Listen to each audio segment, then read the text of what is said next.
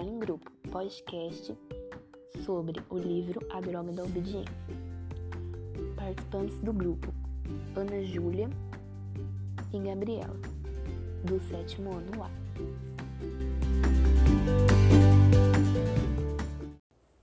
Naquele dia, Miguel não estava pensando nas regras do colégio, pois ele e seus parceiros já sabiam que Chubinho havia descoberto o esconderijo dos caras. Então eles tiveram que mentir para seus professores, pois assim eles conseguiriam fazer uma reunião improvisada. Chumbinho esperou no escuro, mas a reunião foi rápida. Não houve o que discutir, pois o pirralho já tinha descoberto o esconderijo secreto. Então o jeito era continuar a reunião como se Chumbinho fosse um dos caras. E mais tarde eles teriam de encontrar outro esconderijo e se despistar do garoto. Naquela terça-feira, o movimento do colégio era muito maior, pois o desaparecimento do Bronca não era coisa que conseguisse manter em segredo. Embora o diretor do colégio estivesse tentando abafar o estango, de todas as maneiras, os caras tinham passado todo o dia anterior investigando secretamente, e a polícia também tinha feito sua parte. O impacto daquela notícia terrível apressou a decisão de, de Miguel. O carro estava em marcha lenta quando ele abriu a porta e jogou-se no asfalto, rolando para longe da viatura da polícia. Com tudo isso, o Chumbinho nem podia acreditar que ele havia descoberto o oferecedor de drogas. Então agora preciso pensar depressa, pois não havia nenhum dos caras à vista. Já na delegacia, Andrade pegou os dois meninos e confessou que era inocente. E Rubens tinha levado Mário Caplis e Calu e Paim encontrou foi quando o coisa e o animal foram enganados fingindo serem o Dr. QI. Miguel estava assustado, pois estava em um lugar esquisito, falando com uma pessoa esquisita. Dr. QI sabia tudo sobre Miguel e sobre todas as empresas farmacêuticas. Foi quando Miguel foi convidado por Dr. QI a se juntar por toda a quadrilha, que comandaria o mundo. Na quinta-feira, Calu planejava entrar na delegacia com uma pilha de livros. Isso deu certo. Ele estava lá para procurar Marius Caperiz. Um guarda mandou o tal Zé da Silva ir falar com alguém. Esse alguém era Calu. Eles conversaram quando a porta abriu. Quando a porta abriu, um detetive entrou alertando que tinha ouvido tudo e que era e que para agir teria de levar os dois para outra delegacia. Miguel pensou que seria uma boa estratégia participar dos planos do Dr. QI por algum tempo. Mas Miguel percebeu que não podia ficar nessa e se trancou e encontrou Chubinho. Magri conta tudo o que havia ouvido nessa conversa.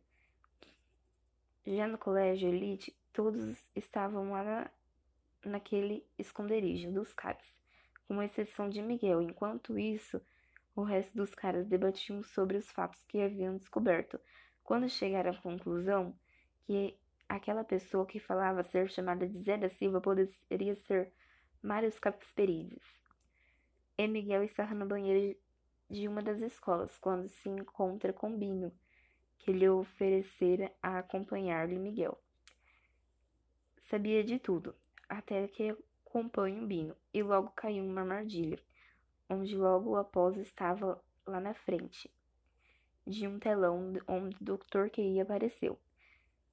Magri e Crânio haviam chegado na casa de Mário, Casperiz, onde se fingiam de casal. Perto da esquina eles viram um carro onde estava uma pessoa a dormir.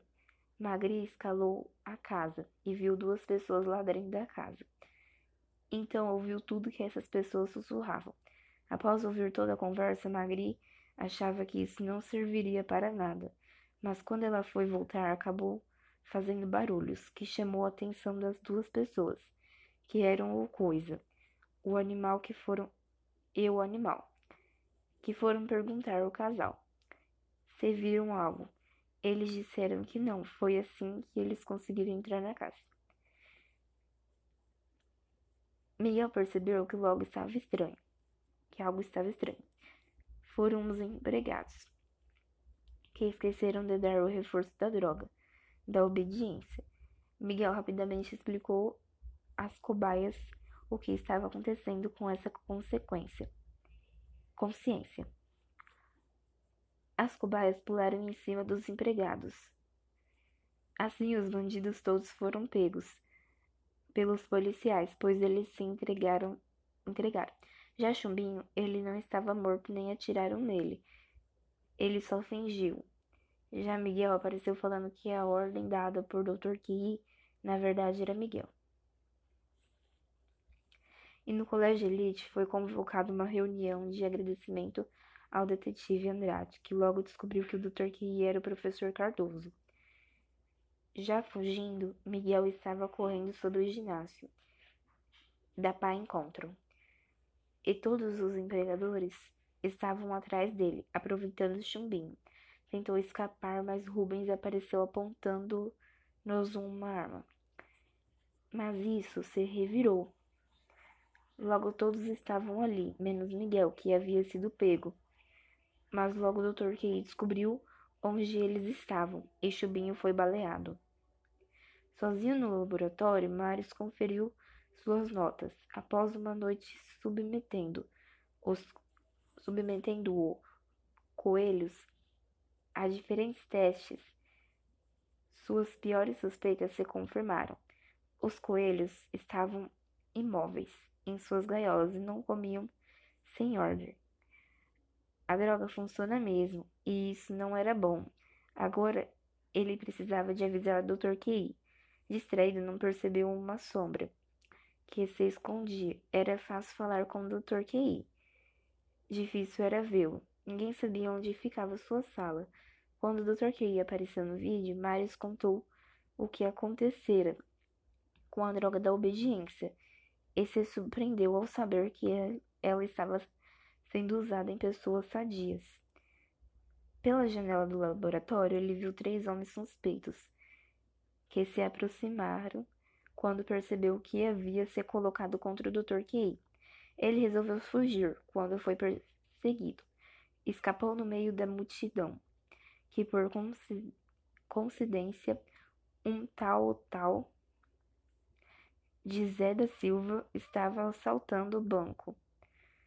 Por surpresa, naquele dia haviam encontrado um cadáver todo baleado.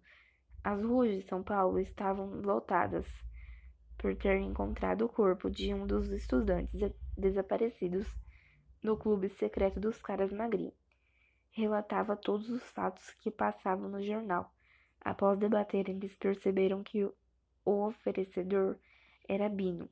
Após os três grandalhões terem perdido mais Casperides de vista, eles informaram ao Dr. QI tudo, mas o Dr. QI ficou muito zangado. Em uma das vezes, Chumbinho pegou um papel e escreveu um tipo de mensagem ao grupo dos caras. Ele logo pensou que não poderia ficar sozinho, então submetiu uma das drogas da obediência por uma bolinha de papel e pegou a outra para fingir que queria tomar. tomar. Esse papel era para o Bronca tomar, e foi exatamente o que aconteceu. Bronca logo não reconheceu onde estava e saiu reclamando antes que Chumbinho o alertasse. Bronca com sua força empurrou um dos empregados, mas um dos funcionários atirou no Bronca. Logo assim, Bronca acabou morrendo, mas Chumbinho tirou o seu curativo que havia feito e colocou no caderno de seu amigo Bronca. Magri conseguiu ver que seu amigo Bronca havia morrido e não deixou de notar o curativo em seu dedo. A menina conversou com os caras e foi direto ao hospital onde estava Bronca, mas Magri havia retirado seu curativo. Chumbinho, como foi pego sem obedecer à droga da obediência e foi falar com o Dr. Key, os caras viram que no papel havia escrito uma combinação que formava a frase: droga da obediência, perigo. A chave é Marius Casperides. Foi assim que eles foram atrás de Mário Casperides.